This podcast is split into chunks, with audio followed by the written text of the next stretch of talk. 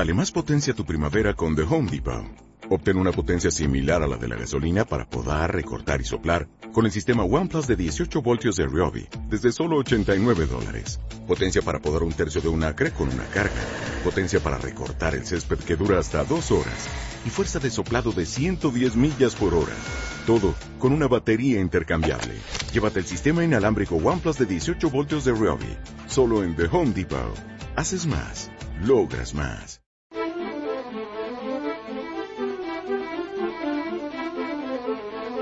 En Radio 5, Doble Hélice. Con Juanjo Martín.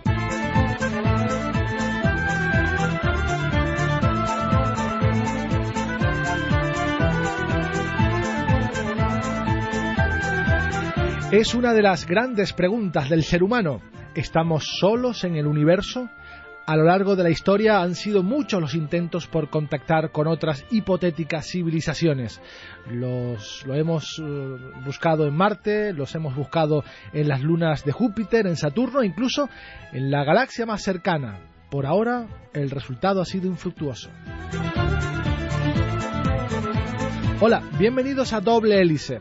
En estos momentos, la comunidad internacional reconoce que las posibilidades de que exista vida extraterrestre son muy altas. Es tal la cantidad de planetas que se descubren cada semana que sería inimaginable que solo en este haya surgido la chispa de la vida.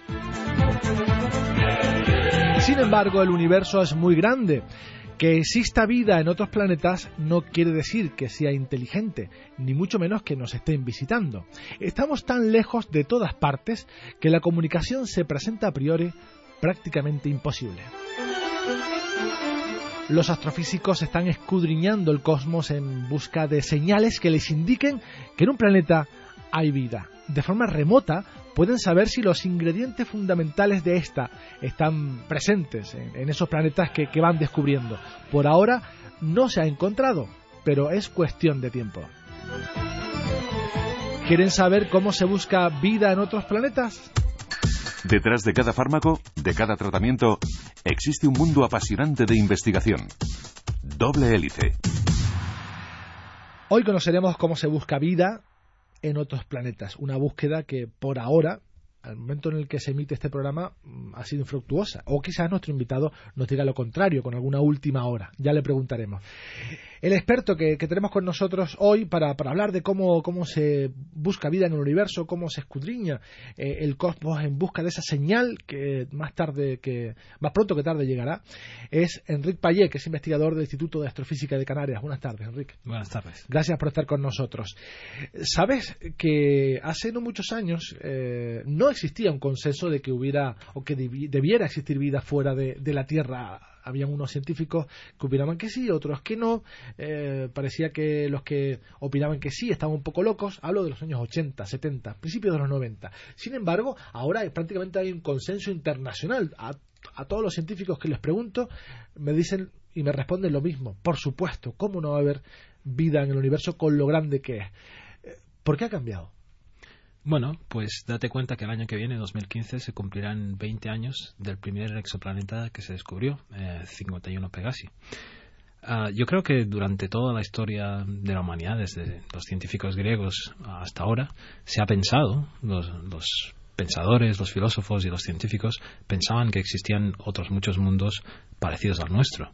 Lo que pasa es que los medios técnicos no han existido para demostrar esa creencia hasta ahora. Y una vez estos medios han existido, hemos encontrado nuestros primeros planetas y conforme hemos refinado las técnicas de búsqueda y hemos refinado nuestra instrumentación, hemos visto que prácticamente todas las estrellas tienen planetas. Que hayan encontrado muchos planetas orbitando alrededor de otras estrellas ha cambiado la opinión de muchos científicos. Por supuesto, porque para que se desarrolle la vida necesitas un planeta que sea eh, parecido a la Tierra. Eso no es la misma probabilidad si eh, uno de cada 10 millones de estrellas tienen un planeta parecido a la Tierra, o si resulta que uno de cada 10 va a tener un planeta igual. El número de planetas potencialmente habitables se ha disparado exponencialmente.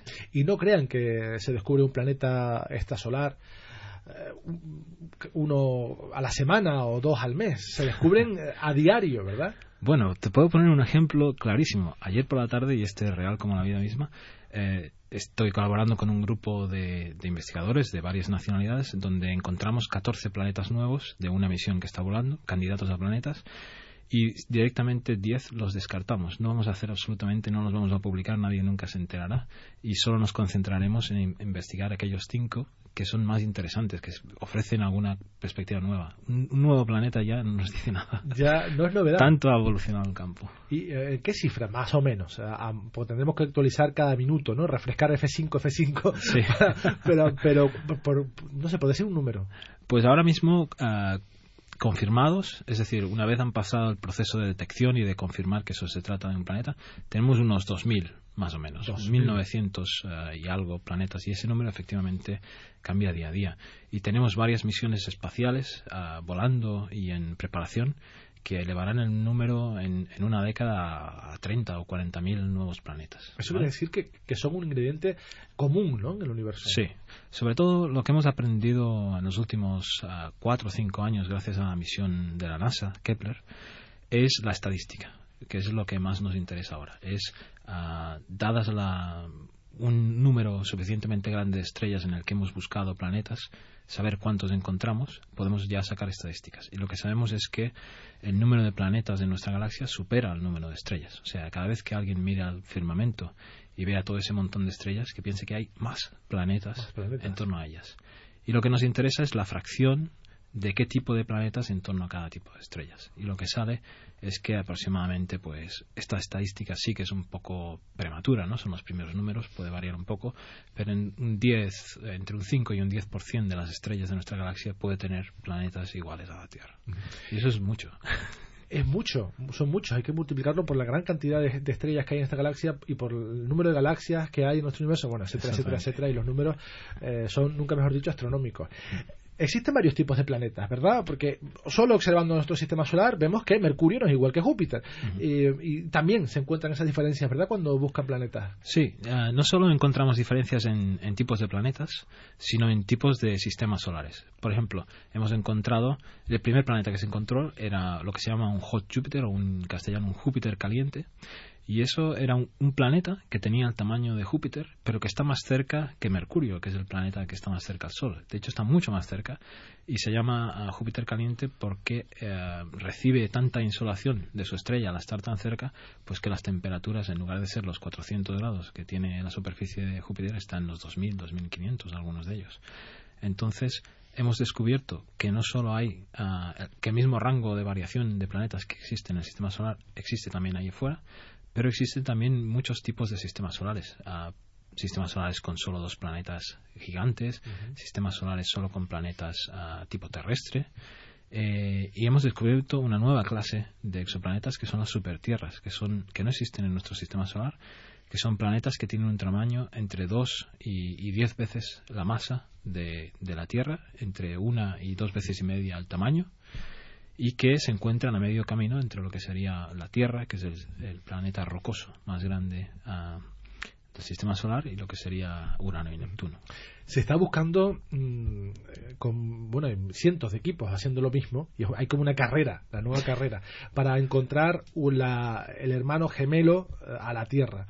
No se ha encontrado, han anunciado varias cosas, pero mm, no exactamente. ¿Por qué? Porque no se ha encontrado un planeta que sea igual que la Tierra, porque no hay o es porque la tecnología no ha afinado tanto? Primero porque hay que definir qué es un gemelo en la Tierra.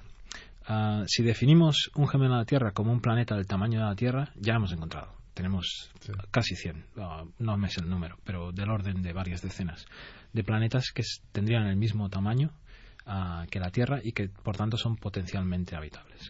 El problema es dónde los hemos encontrado. Eh, cuanto mayor es un planeta, eh, cuando detectamos planetas en torno a estrellas, usamos los efectos eh, de gravedad eh, que el planeta ejerce sobre la estrella. Entonces, cuanto mayor es un planeta y cuanto más cerca está la estrella, más fácil es detectarlo. Ah, así no nos sorprende que los primeros planetas que descubrimos son los más grandes y que estaban muy cerca de la estrella. Entonces, si definimos un gemelo de la Tierra como una, un planeta igual a la Tierra que da vueltas en torno a una estrella igual al Sol, entonces eso todavía no está en nuestras capacidades para detectarlo. Lo estará muy pronto con los espectrógrafos que estamos desarrollando para los telescopios en Chile, en el Gran Telescopio de Canarias o, en la futura instrumentación del, del LT, del Telescopio Europeo extremadamente largo. Eh, el problema será caracterizar esas estrellas, eh, ver de qué están hechos esos planetas va a ser mucho más difícil. Por eso, la búsqueda de un gemelo a la Tierra se está decantando por buscar planetas que tienen el mismo tamaño, la misma masa, quizá incluso un poco más grandes que la Tierra, y que dan, vuelto dan vueltas en torno a estrellas M. Las estrellas M son las más abundantes, por un lado de la galaxia, pero son más pequeñas y más frías. Es decir, que para una Tierra ah, alrededor de esas estrellas ah, poder soportar vida tendría que estar más calientes, como un brasero, tendría que acercarse más, y, si, y el contraste de tamaños entre el planeta y la estrella sería menor y sería mucho más fácil caracterizarlos. Y parece ser que muchas de estas estrellas tienen planetas como la Tierra. No uno, sino varios. Porque no solo tienen que encontrar un planeta similar a la Tierra, sino que ese planeta no puede estar en cualquier lugar. Tiene que estar en un sitio donde no haga, eh, no tengan esos posibles habitantes ni mucho calor ni mucho frío. Por lo tanto, que no esté ni muy cerca de la estrella ni muy lejos de la estrella. Y esa zona donde está la Tierra, afortunadamente, es la zona de habitabilidad, ¿no? Eh, y, ahí están buscando, ¿no? Planetas en, en esa región. ¿Ya se han encontrado alguno? Muchos, muchos. lo que pasa es que la zona de habitabilidad se define eh, entre el rango de distancias de una estrella en el cual si ese planeta tuviera agua líquida en su superficie, no estaría ni congelada ni evaporada, es decir, que su temperatura estaría entre 0 y 100 grados. ¿Por qué? Pues porque consideramos eh, el hecho de que exista agua líquida como vital para, la, para la vida. Hemos encontrado muchos planetas, pero es que hay otra condición. Eh, si encuentras un planeta como Júpiter a esa distancia, nunca tendrá ah, vida, porque Júpiter no es capaz de albergar vida. Entonces, tiene que ser de las mismas ah, propiedades físicas que la Tierra, en masa y tamaño. Tiene que estar a la distancia adecuada y una vez lo encontremos, y hemos encontrado varios, luego habrá que ver de qué está compuesta su atmósfera y buscar ah, si existen los rasgos de la vida en ese planeta. Y poco a poco nos vamos acercando a tu área de trabajo, porque eh, ahí estás. Es, curiosísimo cómo mm, de la luz que reflejan esos planetas podemos interferir, o pueden, yo no, eh, qué, eh, qué componentes químicos hay en su atmósfera para saber si puede haber vida y con el único ejemplo que tienen de la Tierra, evidentemente. La Tierra es un buen ejemplo, o sea, si hubiera unos astrónomos, un Ripayé en Andrómeda, eh, y estuviera buscando planetas con vida y apuntara su telescopio hacia la Tierra, nos encontraría, diría, ahí hay vida. Por supuesto, aunque no fuera más inteligente que el Ripayé de aquí, eh, si contara con la tecnología con la que contaremos dentro de 5 o 10 años, con, tecnología que se está construyendo ahora mismo, eh, sin lugar a dudas, si tenemos algún vecino, ya nos ha señalado en el mapa como, uy, este planeta eh, es potencialmente habitable. Y si tiene la tecnología que vamos a tener dentro de 20 o 25 años, nos ha marcado no solo como habitable, sino aquí tenemos nuestros vecinos. ¿Y qué ingredientes son esos fundamentales que tiene que tener un planeta? Pues básicamente los residuos eh, del ciclo de la vida. Eh, nuestro planeta, si alguien mirara nuestro planeta desde el espacio y sacara un espectro simplemente de la luz reflejada, esa luz ha interaccionado, es luz del Sol, que ha interaccionado con la atmósfera de la Tierra al reflejarse y por tanto contiene los rasgos de aquellos gases que están en nuestra atmósfera. En este caso, el ozono, ah, que es un derivado del oxígeno, el vapor de agua y el, y el metano o el dióxido de carbono. Esto se considera la triple huella. La presencia simultánea de esos tres gases ah, en grandes cantidades no se explica de ninguna forma, ni por procesos químicos ni, ni geológicos, excepto porque hay un ciclo de la vida que lo está manteniendo. Eh, porque si ahora elimináramos la vida de la superficie de la Tierra, rápidamente nuestra atmósfera, en unos pocos miles de años, cambiaría la composición. Entonces, esta triple huella, que no es más que los residuos del, ciclo de la vida, es lo que buscaremos. Buscaremos un desequilibrio termodinámico en esas atmósferas que se traduce en la presencia de ciertos gases y que nos indicarán ah, que ahí hay un proceso biológico. Claro, pero también podemos pensar, quizá, bueno, esa, esa es la manera en la que la vida se ha desarrollado en la Tierra con estas condiciones. ¿No podría desarrollarse la vida de otra manera, con otras huellas biológicas, con, pues no sé, quizás eh, no con la base de carbono, por ejemplo, por decir algo? Eh, ¿Podría ser así? ¿Podría estar delante de nuestros ojos y no verlo?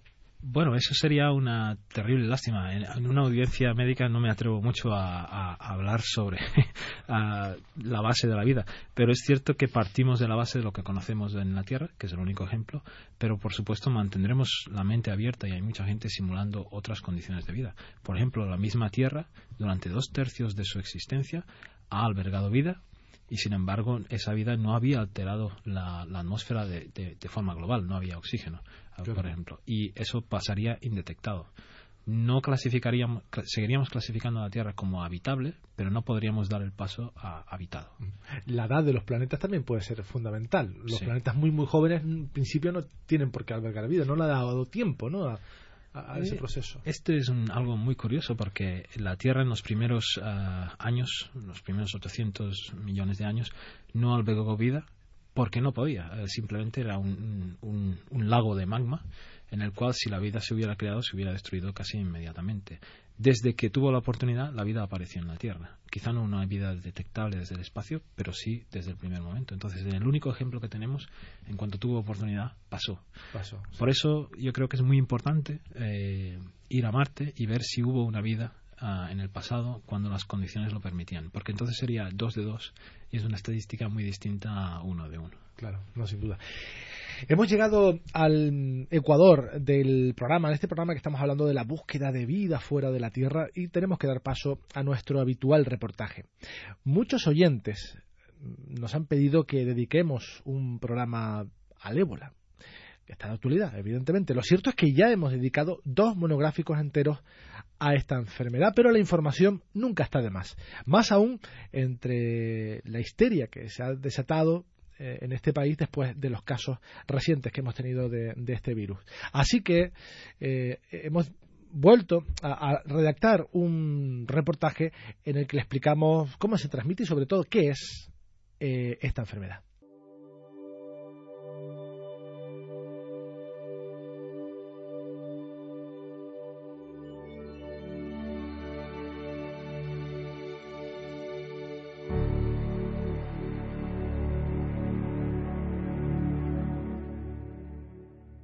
El virus del ébola se introduce en la población humana por contacto con órganos, sangre, secreciones u otros líquidos corporales de animales infectados. En África se han documentado casos de infección asociados a la manipulación de chimpancés, gorilas, murciélagos, monos, antílopes o puercoespines infectados que se habían encontrado muertos o enfermos en la selva. Posteriormente, el virus se propaga en la comunidad mediante la transmisión de persona a persona por contacto directo con órganos, secreciones u otros líquidos corporales de personas infectadas o por contacto indirecto con materiales contaminados por dichos líquidos.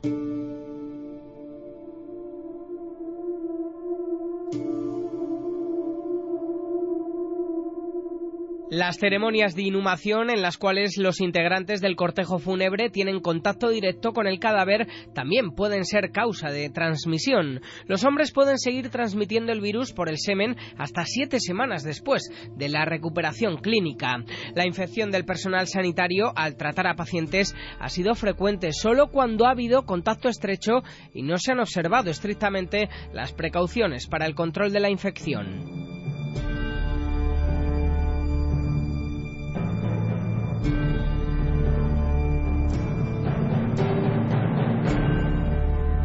El ébola es una enfermedad vírica aguda grave que se suele caracterizar por la aparición súbita de fiebre, debilidad intensa y dolores musculares de cabeza y de garganta, lo cual va seguido de vómitos, diarrea, erupciones cutáneas, disfunción renal y hepática y en algunos casos hemorragias internas y externas. Los resultados del laboratorio muestran disminución del número de leucocitos y plaquetas y elevación de las enzimas hepáticas.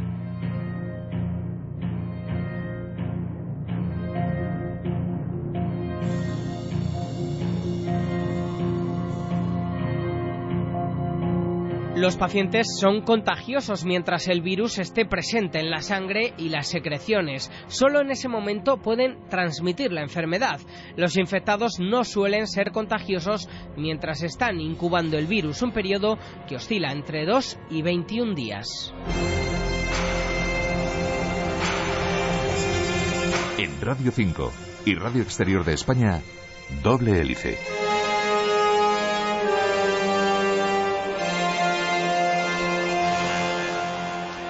Seguimos hablando de la búsqueda de vida extraterrestre, búsqueda de vida fuera de la Tierra, mm, con nuestro invitado Enrique Payet, que es investigador del Instituto de Astrofísica de Canarias.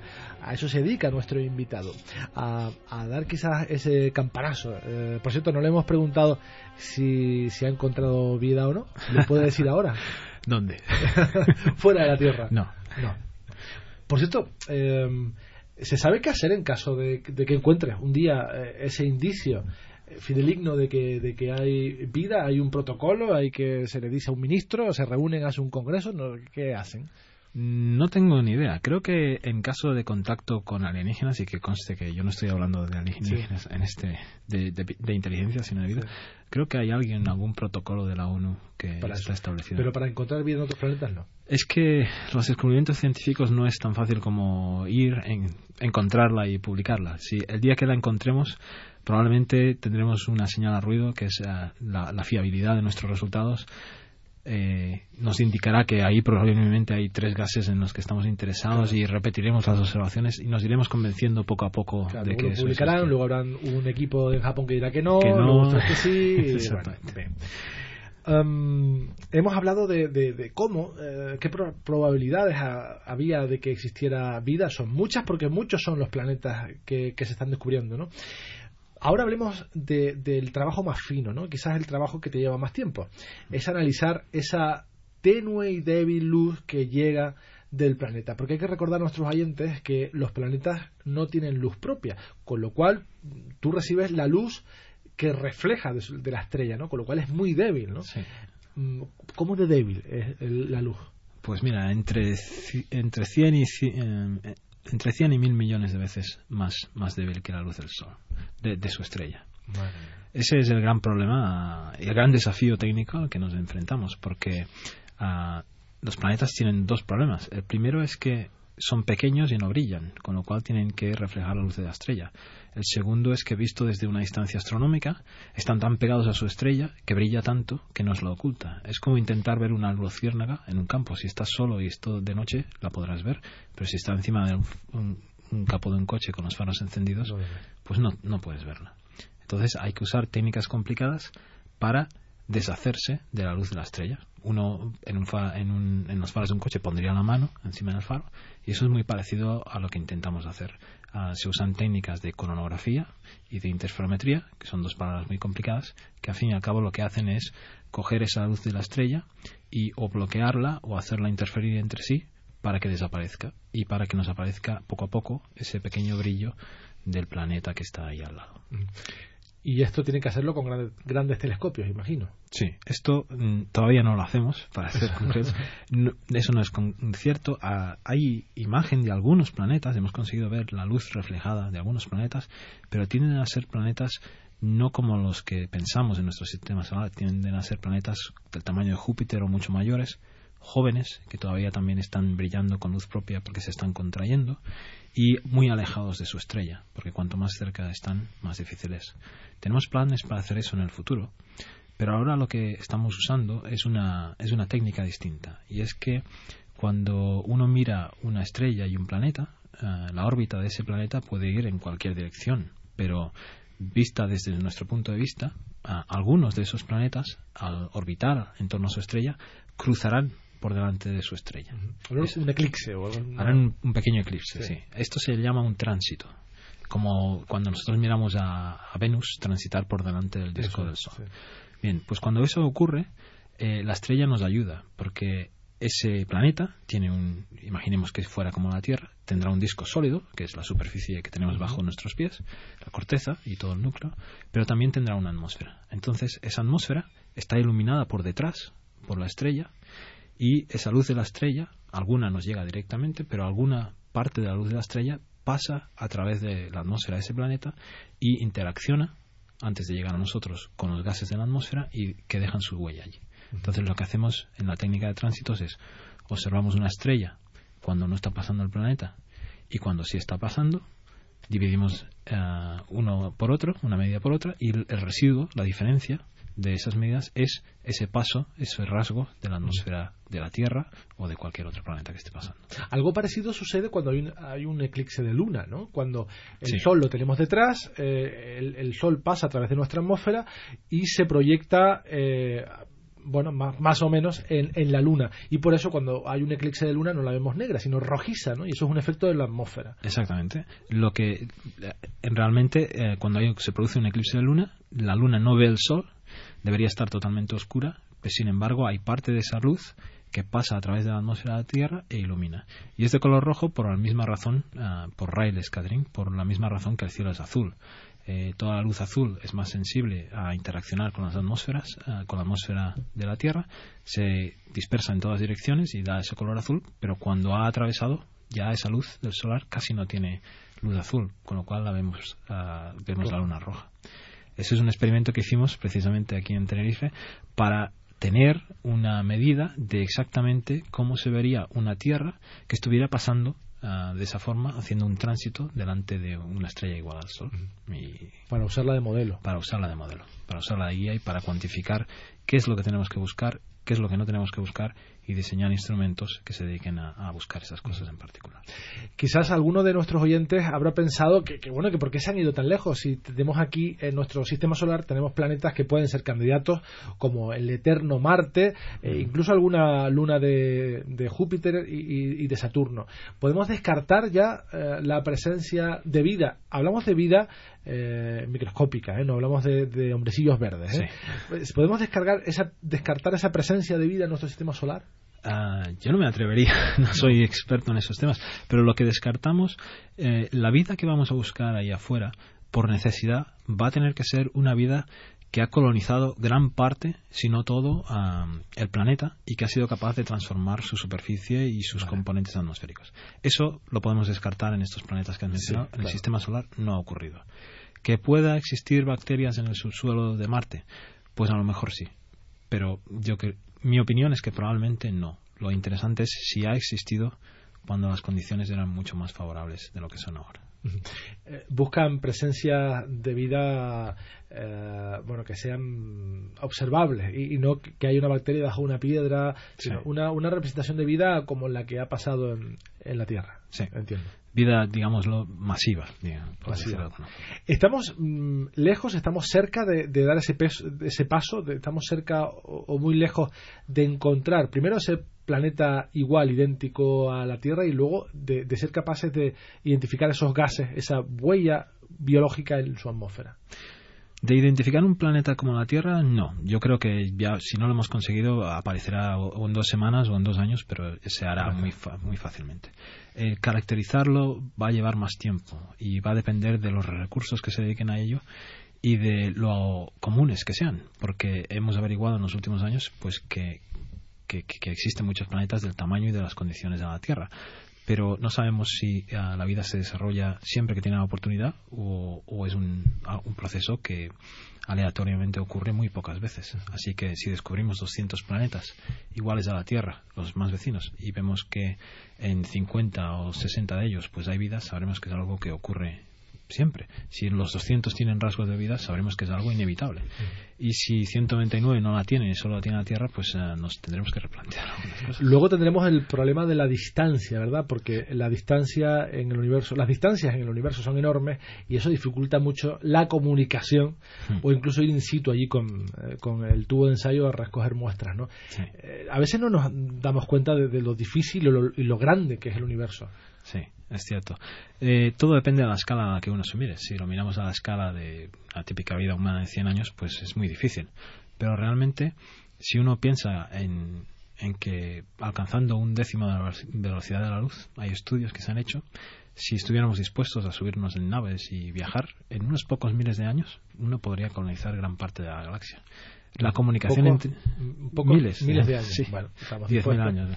Eh, por supuesto, para nosotros es demasiado tiempo, pero uh, todo depende. No sabemos qué, qué va a hacer uh, que nos movamos dentro de 100 o 1000 o 10.000 años. Vamos a ser probablemente muy distintos.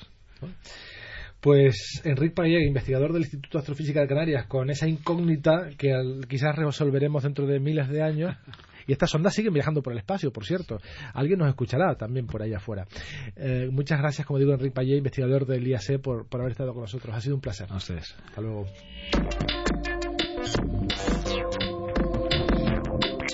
Y sin resolver esa incógnita, a la espera de que se encuentre vida en otro planeta, así de esta manera llegamos al final de este programa que, como saben, pretende bucear entre laboratorios y centros de investigación para mostrarles qué hay detrás de cada fármaco, de cada tratamiento. Nos vamos en esta versión radiofónica, pero seguimos muy, muy vivos en Internet, en las redes sociales, facebook.com barra doble hélice y en Twitter arroba doble hélice RNE. También nos puedes escuchar, escuchar eh, en nuestros podcasts en el portal iVox. En la realización técnica, Juan Pablo Hernández. En la dirección, Juanjo Martín. Hasta la próxima semana. Doble Hélice es una iniciativa de la Universidad de La Laguna y Civicán, con financiación del séptimo programa marco de la Unión Europea a través del proyecto IMBRAIM.